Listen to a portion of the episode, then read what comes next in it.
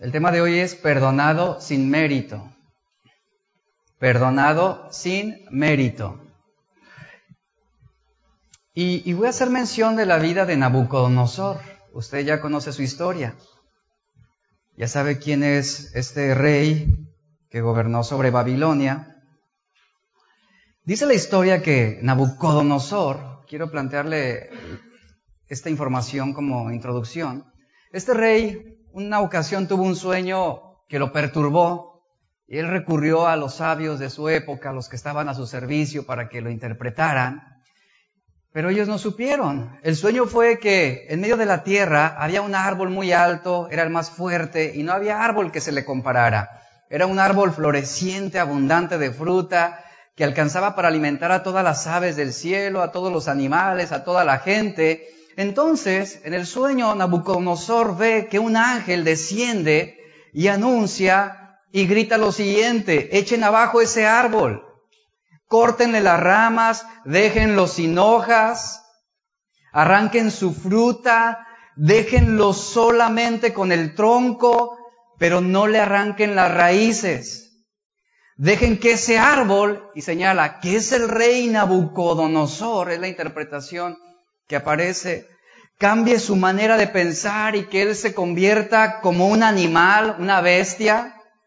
Déjenlo que coma hierba, como los animales, sujétenlo con cadenas durante siete años.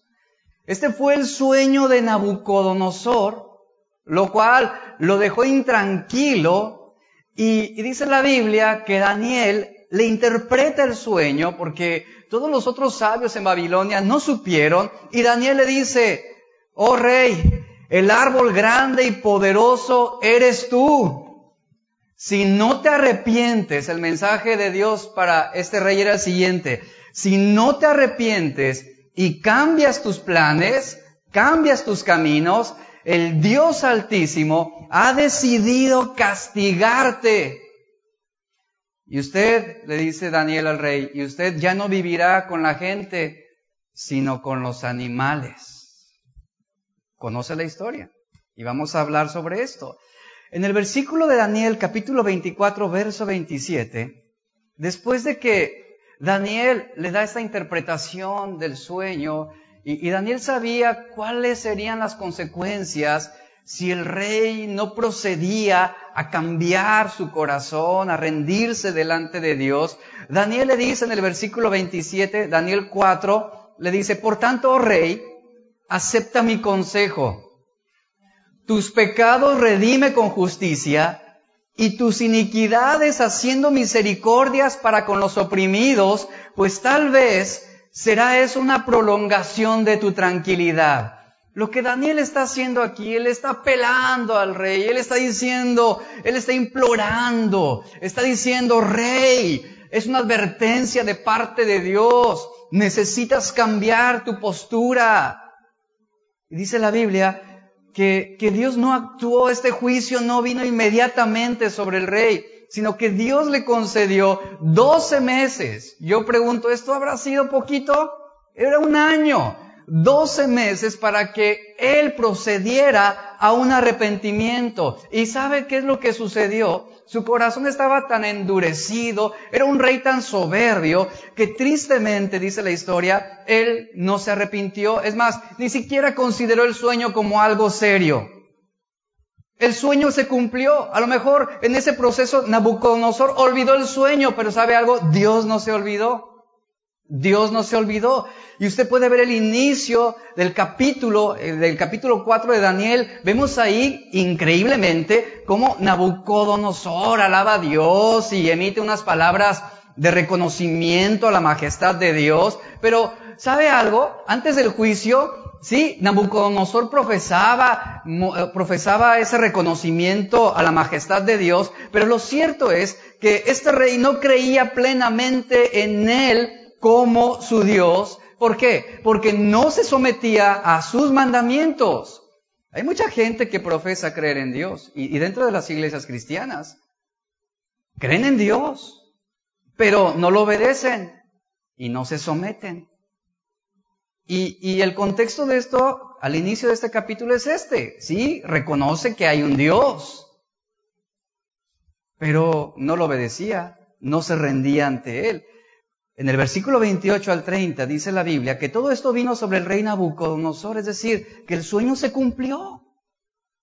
Al cabo, dice, de 12 meses, paseando en el palacio real de Babilonia, habló el rey y dijo, y vea las palabras de este rey, ¿no es esta la gran Babilonia que yo edifiqué para casa real con la fuerza de mi poder y para gloria de mi majestad? Esos doce meses fueron días de gracia. La advertencia de Dios fue descuidada, fue olvidada. Desde el Palacio Real, a una altura de 120 metros, tenía una vista panorámica de toda la gran Babilonia que estaba a sus pies. Era cuadrada, con un perímetro de unos 100 kilómetros. Había 25 calles que se cruzaban en ángulo recto, con una anchura de 45 metros y una longitud de alrededor de 24 kilómetros.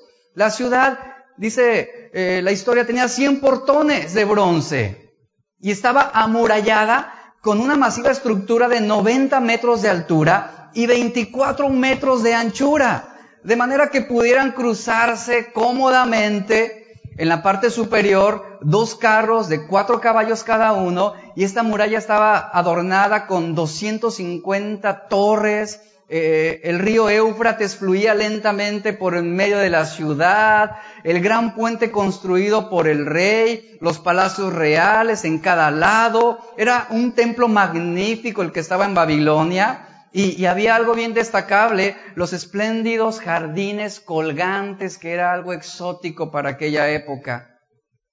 Y todo eso estaba en ese gran imperio que este rey construyó. Y seguramente la imagen que se evoca aquí es a Nabucodonosor ahí en las alturas, la gente alrededor y él mirando, seguramente muchos escucharon esas palabras del rey, porque él mira la ciudad, él mira sobre quienes estaba gobernando y él dice, ¿no es esta la gran Babilonia que yo edifiqué con la fuerza de mi poder y para gloria de mi majestad? Y no dudamos en, algún momento que la gente lo ovacionó, que la gente mostró algún tipo de devoción a, a, esa hazaña de este rey poderoso. Y usted podría decir, al leer esas palabras, qué hombre tan más soberbio. Y Nabucodonosor, lo cierto es que no era más que un hombre hedonista, y de eso vamos a estar hablando en una parte del mensaje. Esto me recuerda el mensaje a la iglesia de la Odisea en Apocalipsis que dice, porque tú dices, yo soy rico y me he enriquecido y de ninguna cosa tengo necesidad. Eso es lo que evocaba Nabucodonosor. Pero en Apocalipsis le dice a la iglesia de la Odisea, pero lo cierto es de que no conoces la realidad sobre ti, que eres un desventurado, miserable, pobre, ciego y desnudo. Esa era la realidad en el corazón de este rey. Ahora, déjeme explicarle la fuente del problema en el corazón de Nabucodonosor. Hay un motivo natural para esto. Durante años, los sociólogos y los psicólogos modernos han estado tratando de convencernos de que no hay mejor vida fuera del placer que causa el pecado mismo. ¿Esto será cierto? Pregunto. El pecado le hace a uno eh, ahora sí que la vida mejor, podríamos definirlo así. La verdad es de que no hay un juicio distorsionado de parte de los sociólogos y los psicólogos en general. El pecado, lo cierto es que le hace a nuestra vida lo que le hace unas tijeras a una flor. Usted puede cortar el tallo de una flor, usted puede separar a la flor de la fuente de su vida. ¿Y qué va a suceder con la flor? ¿Sí? En un principio la flor aparecerá atractiva, lucirá un par de minutos, algunas horas. Todavía está llena de color, de vitalidad, de aroma, pero si usted observa esa flor conforme pasa el tiempo, ¿qué sucede? Usted comenzará a notar su descomposición. Usted verá cómo las hojas se caen, los pétalos se marchitan. Y, y no importa lo que hagas, no importa cuánto te esfuerces para preservarla, la flor jamás volverá a vivir. Ahora sí que su belleza será ah, momentánea. Cúbrela con agua, hunde su tallo en tierra, riégale abono, pégala con pegamento de nuevo a su tallo, intenta lo que quieras. Lo cierto es que la flor está muerta. La flor carece de vida. Una flor muerta no tiene vida. Un cuerpo muerto no tiene vida. Un alma muerta no tiene vida. El alma, el alma se marchita. ¿Y qué va a suceder? Va a morir si está separada de Dios. Jesús mismo dijo, separados de mí, nada podéis hacer. La consecuencia del pecado no es una mala vibra sobre, sobre nosotros. No es un mal día, ni, ni una mala apariencia un mal aspecto físico. La consecuencia del pecado es un alma muerta. Y la señal de un alma muerta es muy clara. Proverbios 6, 16 al 19 lo señala. ¿Cuál es? Ojos altivos, lengua mentirosa, manos derramadoras de sangre inocente, el corazón que maquina pensamientos perversos, pies presurosos para correr al mal, y también habla de aquellos que siembran discordias. Entonces, a causa del pecado, los sentidos del hombre se corrompieron. Y el hombre, ahora, en esa corrupción espiritual, se corrompe lo moral y lo emocional. Y el hombre encuentra placer en aquello que el pecado ofrece. Esta es la respuesta a muchas preguntas que nosotros tenemos. Ahora usted puede saber por qué la gente es capaz de cometer malas acciones. ¿Cuántas veces no decimos es que eh, es inconcebible la maldad que hay entre la gente? Esta es la respuesta. Esta es la respuesta. La gente es capaz de hacer cosas inimaginables con falsedad, con mentiras, con hipocresía, con traición, con engaño. La gente es dispuesta a cometer homicidio por algunos centavos. Ahora, ¿sabes por qué la mayoría de los gobiernos pueden ser tan corruptos? Porque no tienen vida. No hay vida, son almas muertas. Ahora tú puedes saber por qué algunas religiones pueden ser tan opresivas, no tienen vida. Esta es la razón de por qué hay tanta maldad en el mundo. No hay vida. Ahora comprendes por qué un traidor puede dormir por la noche y un dictador puede vivir creyendo que gobierna justamente, no tienen vida. Y la obra final del pecado es matar el alma. ¿Cuál es la solución? La solución no es un mejor gobierno, ni una mejor educación. La respuesta no la encontramos en la religión, ni en los ritos, ni en las doctrinas de hombres. La solución no tiene que ver con nuestra autoestima, tampoco con la política, ni con la moralidad, ni con la filosofía. El problema del hombre, ¿cuál es? El pecado mismo. ¿Cuál es la solución? La solución no es más religión, necesitamos un milagro. No necesitamos a alguien que disfrace a los muertos. Necesitamos a alguien que resucite a los muertos, que traiga vida. No hace falta tratamientos complejos ni terapias, no se requieren horas de rehabilitación con el psiquiatra. Esta respuesta no la tiene la metafísica ni los sistemas morales de cada cultura. La solución de Dios es realmente sencilla y la Biblia nos da esa respuesta. El placer, hablando del hedonismo en el corazón, finalmente nos impulsa, nos lleva a regular las cosas que hacemos y las decisiones que tomamos. Carecemos de vida, pero somos buscadores incesantes del placer. Es así como disfrutamos un poco lo que, lo que a través de lo que sentimos. Por ejemplo, los placeres son los que rigen la mayoría de las veces, es lo que rige nuestra conducta. A través de los placeres también orientamos nuestras decisiones, nuestras costumbres, nuestros hábitos. Un sadista goza infringiendo dolor y un masoquista sintiéndolo. Así opera esto. Entonces, aprendemos que toda decisión va ligada a una emoción. Y mucho de lo que hacemos es para conseguir un placer deseado. Hablando de nuestros motivos de compra, ¿en qué gasta usted su dinero? ¿En qué invierte su dinero? En cosas que le generan un placer. Por eso, por esa razón la gente se volca hacia las relaciones sexuales ilícitas. ¿Por qué razón? porque brinda un placer. Hablando también de los alimentos.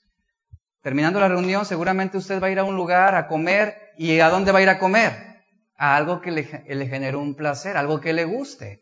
Ninguno va a invertir su dinero en una comida que, por ejemplo, le causa una alergia o les molesta. No lo va a hacer. Usted va a invertir su dinero en aquello que trae un placer deseado. Y esto, esto finalmente orienta la decisión que usted va a tomar en cuanto a comprar algo, en cuanto a casarse con alguien o en cuanto a lo que va usted a comer.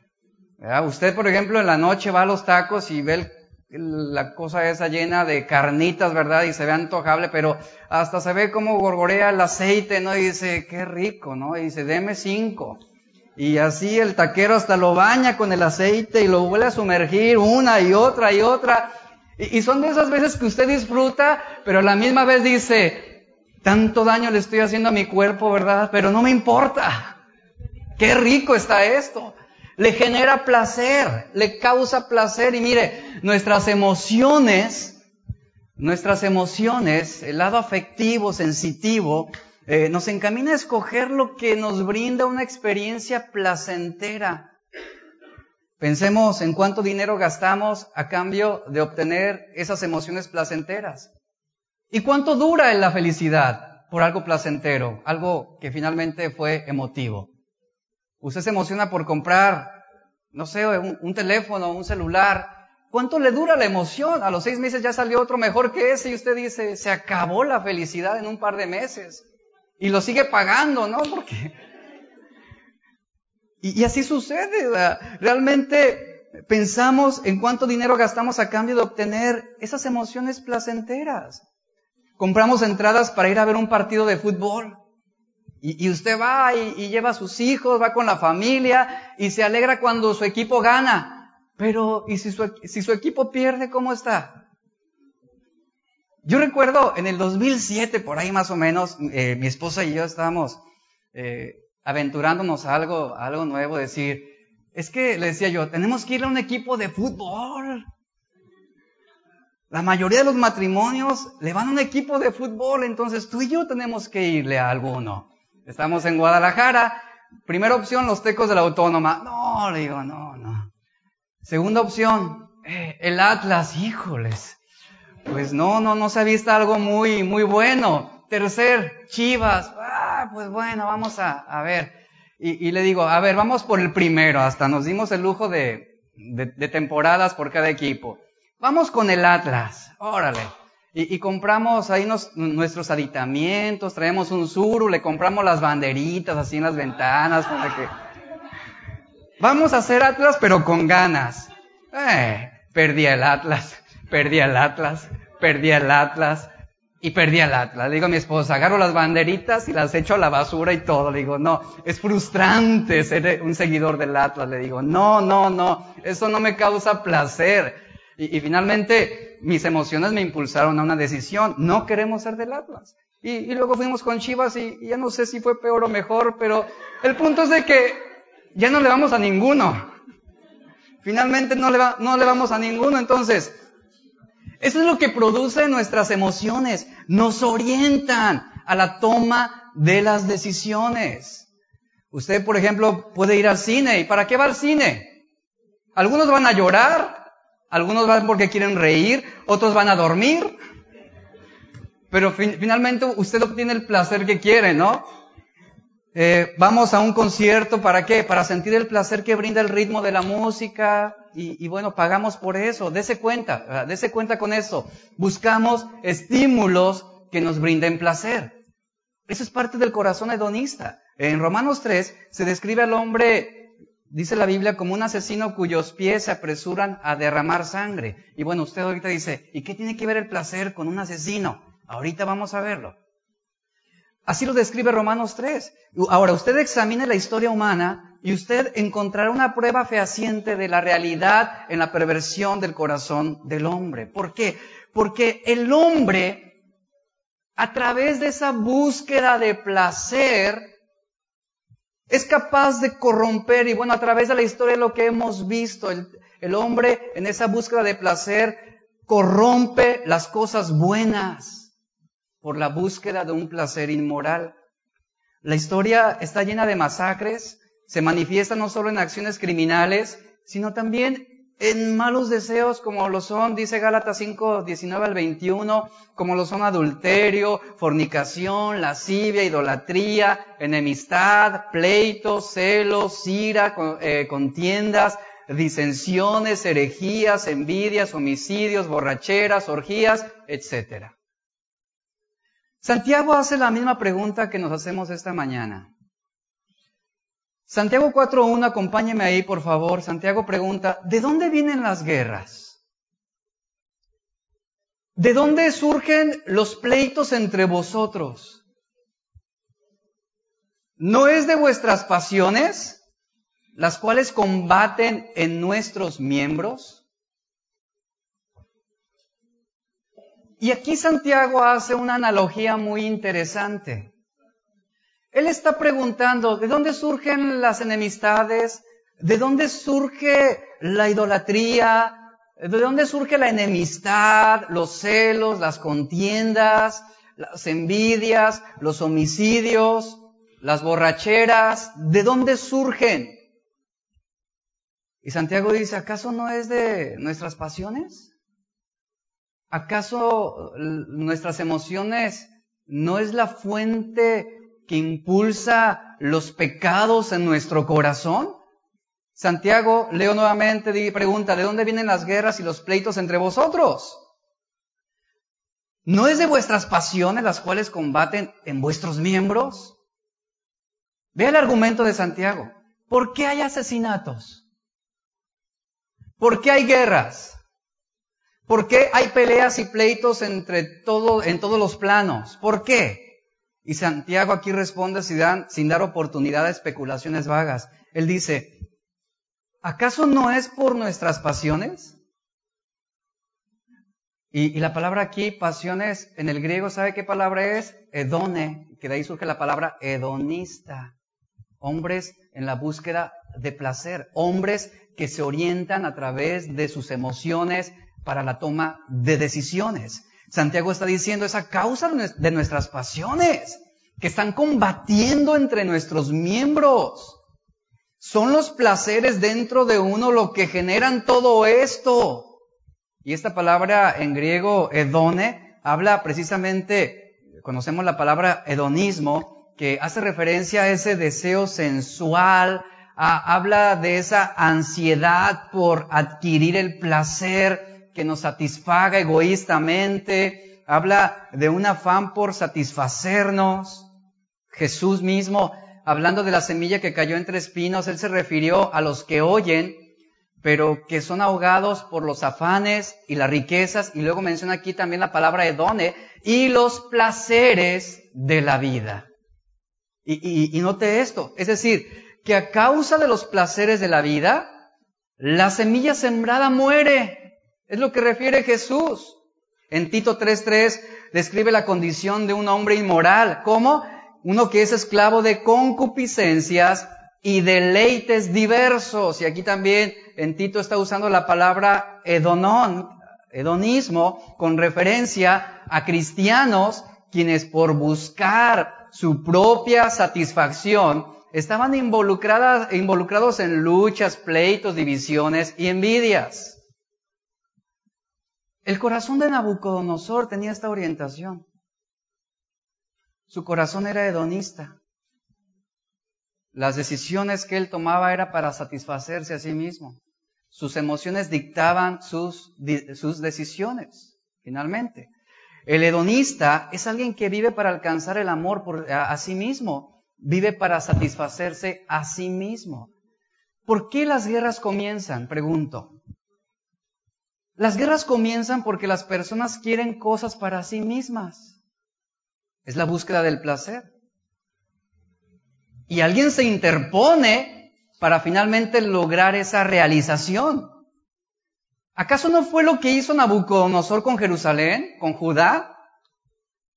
A las personas les impulsa el deseo de placer, les impulsa la satisfacción y la realización. Yo pregunto, ¿por qué una madre abandonaría a su bebé en un contenedor de basura? ¿Por qué? La respuesta es porque ese niño impedía su satisfacción y realización. Simplemente es eso. Porque los, los niños polacos de Jedwabne en Polonia, que esto fue verídico, un día durante la Segunda Guerra Mundial masacraron a 1600 judíos en su aldea?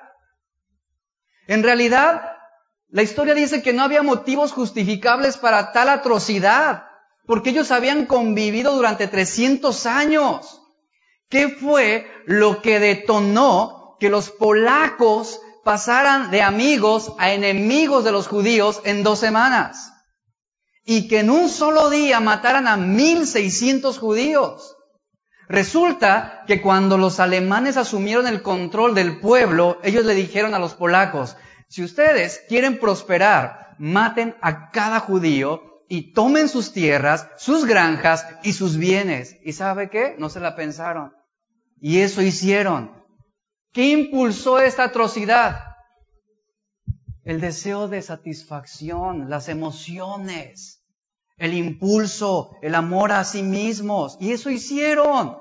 Entonces, ¿qué aprendemos? Dele al corazón un motivo para matar y lo hará. Dele al corazón un motivo para hacer la guerra y no lo dudará por ningún segundo. Dele una razón para entrar en pleito y lo hará. Así es como funciona el corazón. Un adolescente de 16 años, ruso, que vivía en Sacramento, California, esta fue una noticia que conmocionó en su momento, y esto fue reciente. Asesinó a sus padres, a sus hermanas gemelas de cuatro años y a sus dos abuelos con un hacha mientras dormía. Y esto fue sin clemencia. Dice la historia que después de que los, asesina, él le manda un mensaje a sus amigos y les dice, matarlos no fue tan difícil como pensé. Encontró satisfacción en esa atrocidad. Ahora, ¿cuál fue el motivo por el que los mató? Estaba celoso de sus hermanas. ¿Por qué Hitler masacró a los judíos? por un odio injustificable. ¿Por qué, por ejemplo, Joseph Stanley masacró a, a, otros millones de personas? ¿Cuál fue el motivo? Ambición personal.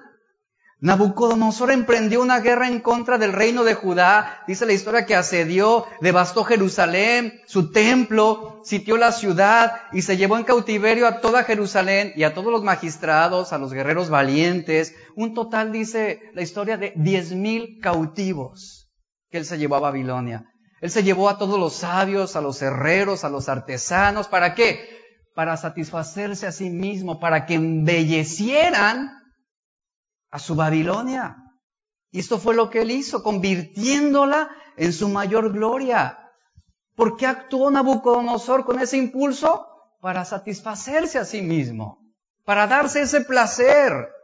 Y recordemos como una ocasión, él construyó una colosal estatua de oro que representaba a su persona. ¿Y qué fue lo que él decretó? Que todos, todos se postraran y adoraran esa imagen. Y sabía que la, o sea, esto, con esto deducimos la perversidad que había en el corazón de Nabucodonosor, porque la idolatría está ligada a aberraciones, a inmoralidad, está aberrada a, pecados denigrantes, innombrables. Esto nos habla también de la patología natural en el corazón de Nabucodonosor, que era un hombre perverso. Y la Biblia, ¿qué dice del corazón? Es engañoso. ¿Quién lo conocerá? Dele motivos para hacer lo malo y lo hará. Entonces, el hedonista es aquel que vive sin absolutos morales. ¿Qué es lo que define lo bueno en una persona hedonista? Bueno, su placer es lo que sucede. Su placer es lo que finalmente define lo que es bueno dentro de su mundo. Y, esto emite, finalmente en esa búsqueda de placer, su juicio es totalmente egoísta. Pregúntale, por ejemplo, al padre de tres hijos cuya esposa lo, abandonó diciéndole, el divorcio tal vez te sea, sea malo para ti, pero para mí me parece bueno. O pídele la opinión a una joven embarazada y confundida, a quien una vez su novio le dijo, si tienes el bebé, es tu responsabilidad. Yo no me haré cargo de él. ¿Qué ocurre cuando una sociedad desestima la importancia de lo bueno y lo malo? Que se deja llevar por sus emociones, que está en busca, en búsqueda de su propia satisfacción. lo cierto es que cualquiera pudiera decir, en realidad la verdad no importa, lo que importa es lo que yo siento. Lo que importa es lo que me cause placer a mí. Por muchos años el eslogan de, esta revista Playboy y su fundador fue, si te causa placer, hazlo. Ese es el corazón del, hedonismo mismo, ese es el corazón. Entonces, nuestra sociedad desestima la importancia de la verdad. Y es por eso que cualquiera puede decir, la verdad no existe como tal. Cada quien, ¿verdad? Cada quien vive como quiere, cada quien decide lo que es mejor para sí mismo. Eh, eh, la realidad no importa, cada quien fabrica su propia verdad como quiere. Yo pregunto, ¿crees esto en realidad? ¿Crees que así sean las cosas? Si tú crees esto, entonces responde lo siguiente. En una pared de una cárcel en Polonia se lee el siguiente mensaje que dice lo siguiente, yo liberé a Alemania de las estúpidas y degradantes falacias de la conciencia y la moralidad. ¿Quién se jactó de su propia verdad? Adolfo Hitler. ¿Dónde se escribieron estas palabras? En un campamento nazi de muerte y los visitantes cuando leen la leyenda ven los resultados a su alrededor porque la habitación en la que está escrita esta leyenda, donde este hombre impuso su propia verdad, es una habitación repleta de miles de kilos de cabellos de mujer, cuartos llenos de retratos de niños castrados, cámaras de gas que sirvieron a Hitler para imponer su verdad. ¿Importa la verdad? Sí, importa y mucho. Y dice la Biblia, en, sígame ahí en, en el versículo 31 al 32, por favor, en Daniel 4, que aún estaba la palabra en la boca del rey. Es decir, él estaba todavía pronunciándose con jactancia, enorgulleciéndose, profesando su poder, su magnificencia. Dice la Biblia que aún estaba la palabra en la boca del rey cuando vino una voz del cielo. ¿Quién era el que estaba hablando? Era Dios y le dice, a ti se te dice rey Nabucodonosor. Y ahí está la sentencia, ahí está el juicio. Después de doce meses de gracia, viene el juicio. El reino ha sido quitado de ti.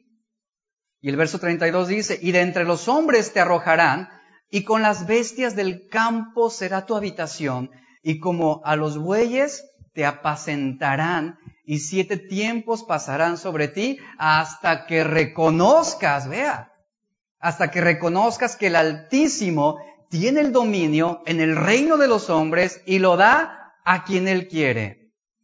Y en la misma hora, yo quiero que usted note esa imagen, quizás frente a, cientos y miles de personas, en la misma hora se cumple la palabra en contra de Nabucodonosor. Y dice la Biblia que fue echado de entre los hombres y comía hierba como los bueyes, y su cuerpo se mojaba como el rocío del cielo, hasta que su pelo creció como plumas de águila y sus uñas como las de las aves. Denigrante la posición en la que terminó este rey. Y, y, Nabucodonosor, dice la Biblia, fue advertido a cambiar el curso de sus planes. Pero ¿qué hizo él? Se resistió.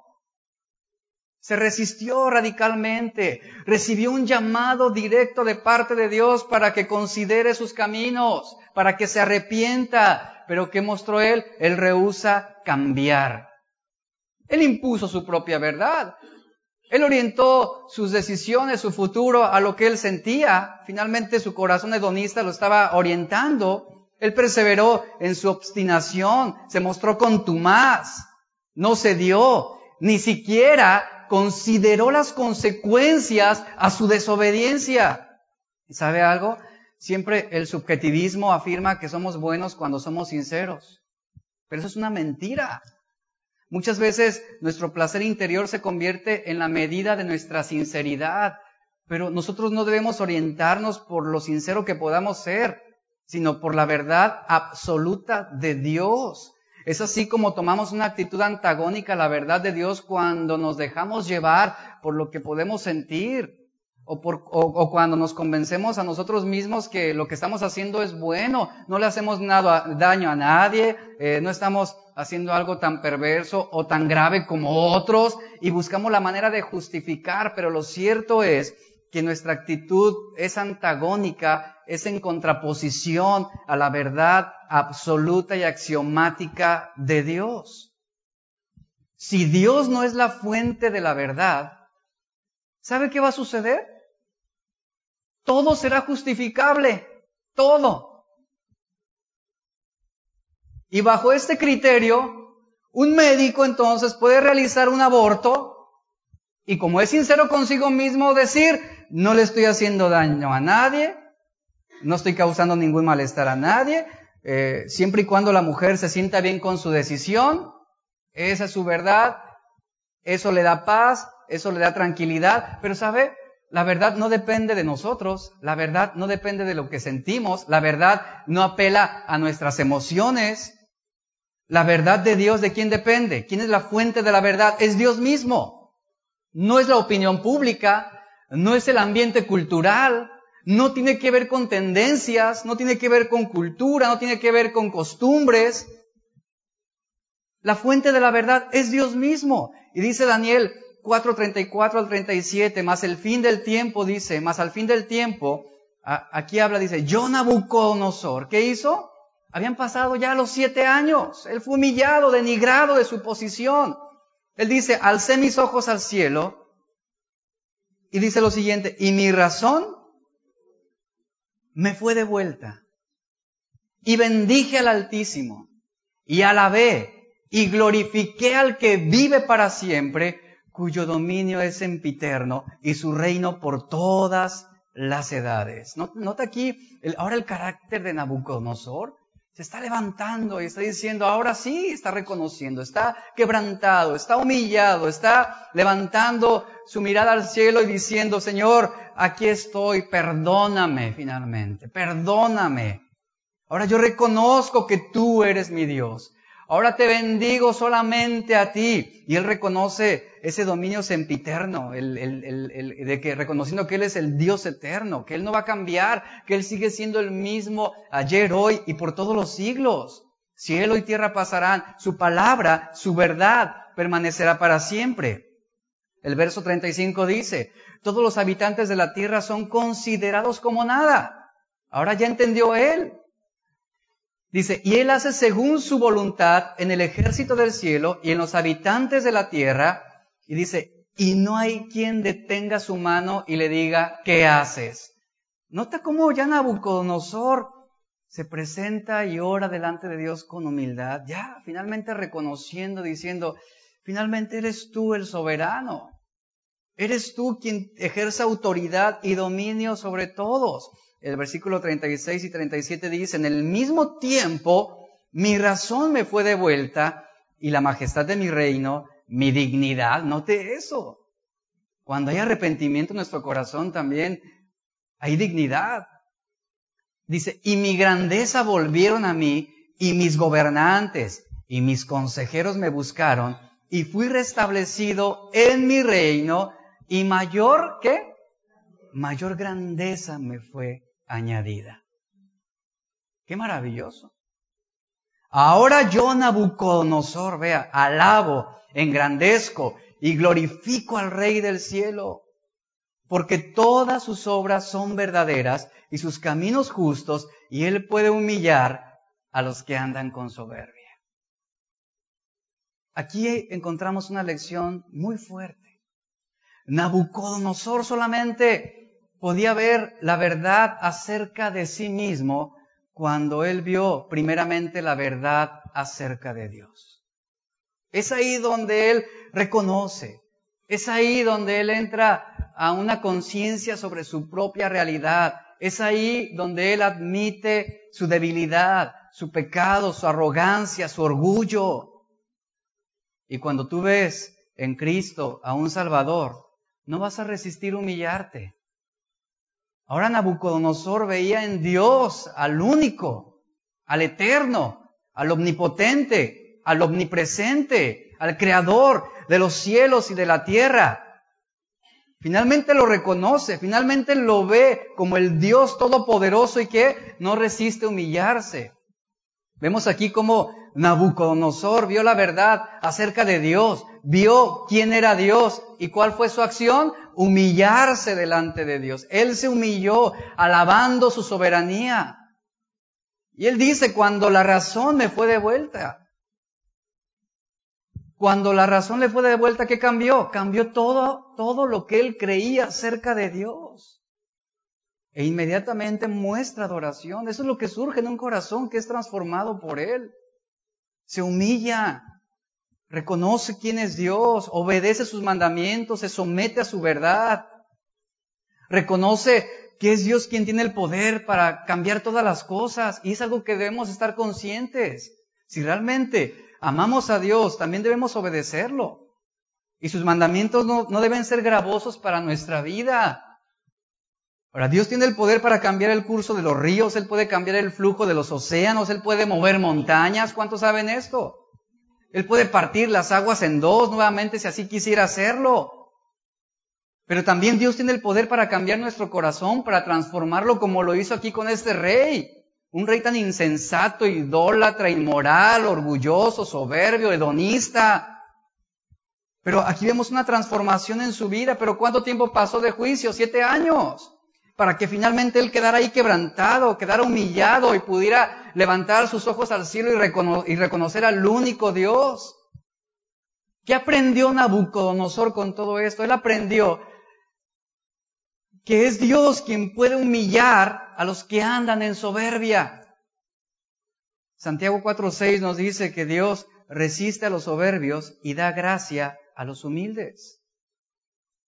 Es la manera como Dios corresponde a la condición de nuestro corazón. Si hay soberbia, ¿qué hará? Él resistirá. Pero si hay humildad, Él mostrará su gracia y su verdad.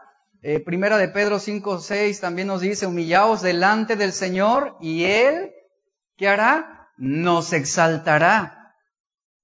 Aquí el vocablo humildad o humilde literalmente significa mantenernos abajo, también significa reducirnos, reducirnos o reducirse uno mismo. Dice Job 22, 29 que Dios quiere salvar a los humildes. Isaías 57, 15 nos dice que Dios habita en las alturas. Es decir, aparentemente inaccesible para nosotros, pero ¿dónde habita Dios? Habita en las alturas, pero también habita con el humilde y contrito de espíritu. Jesús mismo declaró en diversas ocasiones que es Dios quien humilla, ¿verdad? Al que se exalta. Es Dios quien humilla al que se exalta, ¿verdad? Y el que se humilla será exaltado, dice la Biblia. Y, requiere humildad en nuestro corazón. Ahora usted que puede ver aquí a Nabucodonosor ya humillado, ya con un reconocimiento de la gloria de Dios, es donde él dice, ya no más, se está reduciendo a sí mismo, ahora está reconociendo que él no es el soberano, que es Dios, y que fuera de él nada puede obtener. Hay una historia de un labrador que recorría con su hijo los campos de trigo para ver si ya estaban maduros, y el niño le pregunta al papá, papá, ¿Por qué algunas espigas de trigo están inclinadas hacia el suelo y otras tienen la cabeza erguida? Dice y añadió, y esas últimas, dice el niño, seguramente las últimas deben ser las mejores, las que están con la cabeza erguida. En cambio, las que están con la cabeza caída no deben de servir para nada, sino para la basura. Y el padre, tomando una de las espigas que estaban dobladas, le dice al hijo, mira hijo, esta espiga que es tan modesta, que está modestamente inclinada, es perfecta, le dice. Es perfecta. ¿Por qué? Está inclinada porque está llena de semillas. Pero esta otra, que está erguida, que levanta su cabeza con tanto orgullo, no tiene semillas, no da fruto, está seca, no sirve. ¿Y sabe algo? Eso habla de la humildad en el corazón. Cuando hay frutos espirituales en nuestra vida, ¿cómo nos mantendremos? Con humildad. Cuando no hay evidencia de regeneración y transformación en el corazón, mantendremos la cabeza en alto, resistiendo a Dios, resistiendo su palabra, su voluntad. Y en el arrepentimiento, el orgullo del hombre es humillado y la soberanía de Dios es exaltada. Ahora este rey reconoce la soberanía de Dios por encima de su propia autoridad. Y el que no es entristecido por el pecado sentirá placer por él. Y aquí es donde define también nuestra postura como cristianos. ¿Qué es lo que produce el pecado en tu vida? ¿Placer o tristeza? Pablo dice que la tristeza que es según Dios, que va a producir? Arrepentimiento. Arrepentimiento. ¿Has escuchado alguna vez la historia del carnicero de Milwaukee o el caníbal de Milwaukee? Es una historia verídica. Y, en esta historia hay algo muy perturbador en este hombre que se llamó Jeffrey Dahmer. Hay una película de él, por cierto. ¿Y qué es lo que distingue a este hombre? Y con esto voy a ilustrar lo que pasó con Nabucodonosor y también lo que sucede muchas veces en nuestro corazón. Eh, este hombre se distinguió no por, no, no tanto por sus acciones, aunque fueron horripilantes e indescriptibles. A este hombre lo hallaron culpable de 17 asesinatos, entre ellos algunos adolescentes. En su departamento encontraron 11 cadáveres, les cortó los brazos, se comió la carne, bebió su sangre. realmente no encuentro calificativos para describir a un hombre que encuentra placer en guardar cuerpos mutilados en su refrigerador, en comer un corazón humano y en practicar la necrofilia antes de destazarlos. Este hombre redefinió los rasgos de la brutalidad alcanzando el escalón más bajo de la perversión humana. Sin embargo, hay algo más perturbador en su historia. No es su caso judicial, por perturbador que éste sea, con todos estos retratos suyos eh, eh, sentados ahí en la corte, usted puede verlo impávido, un hombre inmóvil, un hombre que mientras era acusado y señalado, él no mostraba una señal de remordimiento, eh, ni siquiera un indicio de lamento, ni de pesar, su mirada era fría. Cuando era acusado con testigos y evidencias contundentes, sus ojos eran fríos como el acero y su cara era impasible, no expresaba nada. Y sabe, esta historia es bien, es, muy fuerte porque leyendo un poco sobre él y, y viendo lo que este hombre hizo, no es perturbante el castigo que él recibió, ni su sentencia. No me perturba eso. ¿Por qué? Porque él recibió lo que merecía, ciertamente, legalmente, judicialmente. Lo que me perturba y lo que, es, lo que me intranquiliza de repente de hombres como Jeffrey Dahmer es que él recibió lo que no merecía. Él recibió lo que no merecía. ¿Y sabes qué es esto? La gracia de Dios. ¿Puedes imaginar a un hombre como este arrepintiéndose? Meses antes de que otro preso lo matara, porque él fue asesinado en la prisión, Jeffrey Dahmer se convirtió en cristiano. ¿Qué dices ante eso? Obviamente, hay muchos sentimientos que se remueven en el corazón. ¿Cómo? ¿Así nada más? Después de todo lo que él hizo, sí, se convirtió en cristiano. Y él, él dijo y confesó que estaba arrepentido de todo lo que había hecho. Que él lamentaba las cosas que había hecho y a quien había lastimado. Y dice su historia que él lamentaba profundamente. Él dijo que había puesto su fe en Cristo. En prisión él se bautizó, empezó una vida de nuevo, comenzó a leer la Biblia, asistió a la iglesia dentro de la prisión. Es inconcebible, ¿no? Un hombre limpio de pecados, un hombre que recibió vida en su alma, un hombre que aunque no estaba reconciliado con la humanidad porque lo trataban como un monstruo, el carnicero de Milwaukee, el caníbal de Milwaukee, y que hasta el día de hoy así, lo, así está tachado y así está marcado, pero fue un hombre que se reconcilió un día con Dios. Y eso es perturbador para mucha gente. Eso es lo que puede inquietarnos un poco. No debería ser así, pero, pero lo es. Lo es. ¿Cómo este hombre se reconcilió con Dios? Obviamente los fariseos, los religiosos dirán, es que esto no debe ser así, pero sabe, lo es. Hay gracia para un caníbal, ¿cuántos saben esto? ¿O la gracia de Dios está excluida para la gente muy perversa y muy mala? De ninguna manera. Si hubiera un pecado mayor que la gracia de Dios, entonces Dios no podría ser Dios. Y, su historia es realmente interesante. Porque este hombre así, con toda su condición, un día se humilló delante de Dios y lo reconoció como su Salvador. Pregunto, ¿puede haber gracia para un caníbal como este hombre? ¿Puede haber misericordia para un hombre como él?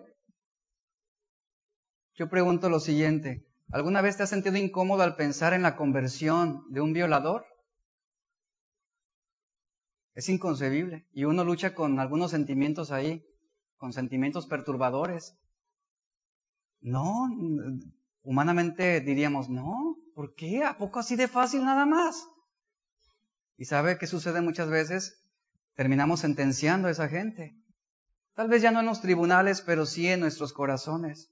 Y los ponemos tras las rejas y, les echamos candado a las puertas ahí en nuestro corazón rechazando.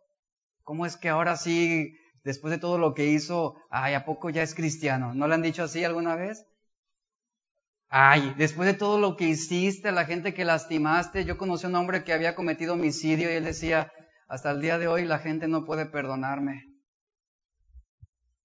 Aunque yo sé que Dios ya me perdonó, aunque yo sé que Dios ya me limpió de mis pecados, sigo sufriendo por el rechazo de las personas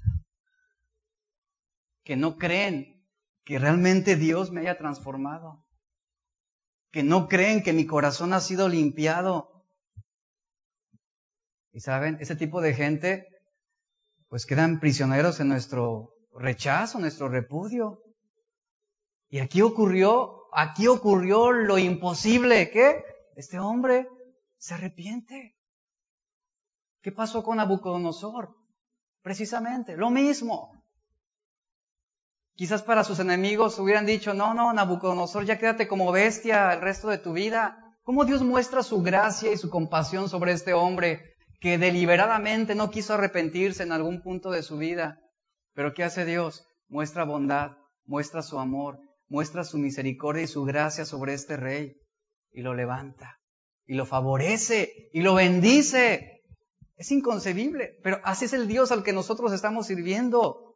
¿Cuántas veces no señalamos al violador, al asesino, al pedófilo y le decimos, la gracia, la gracia de Dios es solamente para pecadores comunes y corrientes como yo, no para pervertidos como tú? ¿La gracia para quién es? Para todos. Y lo fue para Nabucodonosor siendo un rey de Babilonia, siendo un rey malo, pagano, idólatra. Y ahí está el Señor mostrando su misericordia. ¿Por qué Dios lo levantó después de siete años? Para enseñarnos el valor de su gracia y de su misericordia. Que la gracia no es para los que lo merecen, que el perdón no es para los que ganan méritos, sino para aquellos que se acercan a Dios con un corazón contrito y humillado. Dice Ezequiel 33:11, vivo yo, dice Jehová el Señor, que no quiero la muerte del impío. ¿Cuántos saben esto? Él no quiere la muerte del impío, él no quería la muerte de Nabucodonosor. Él no quería la muerte de Jeffrey Dahmer. Él no quería tu muerte. Dice, no quiero la muerte del impío, sino que se vuelva el impío de su mal camino. Ese es el llamado de Dios para nosotros, iglesia. Y luego dice, volveos, volveos de vuestros malos caminos. Porque si no, morirán. Y la gracia de Dios alcanza a todos. A veces por inconcebible y por perturbador que esto pueda ser. Pero finalmente nosotros no somos jueces sobre nadie. Y así como Dios tuvo y mostró misericordia y amor por nuestras vidas, Dios también la muestra por aquellos que para nosotros sería inconcebible. Es el Dios al que amamos, el Dios al que servimos. Póngase de pie, por favor. Y el perdón es sin mérito. El perdón es sin mérito alguno. Pura guitarra.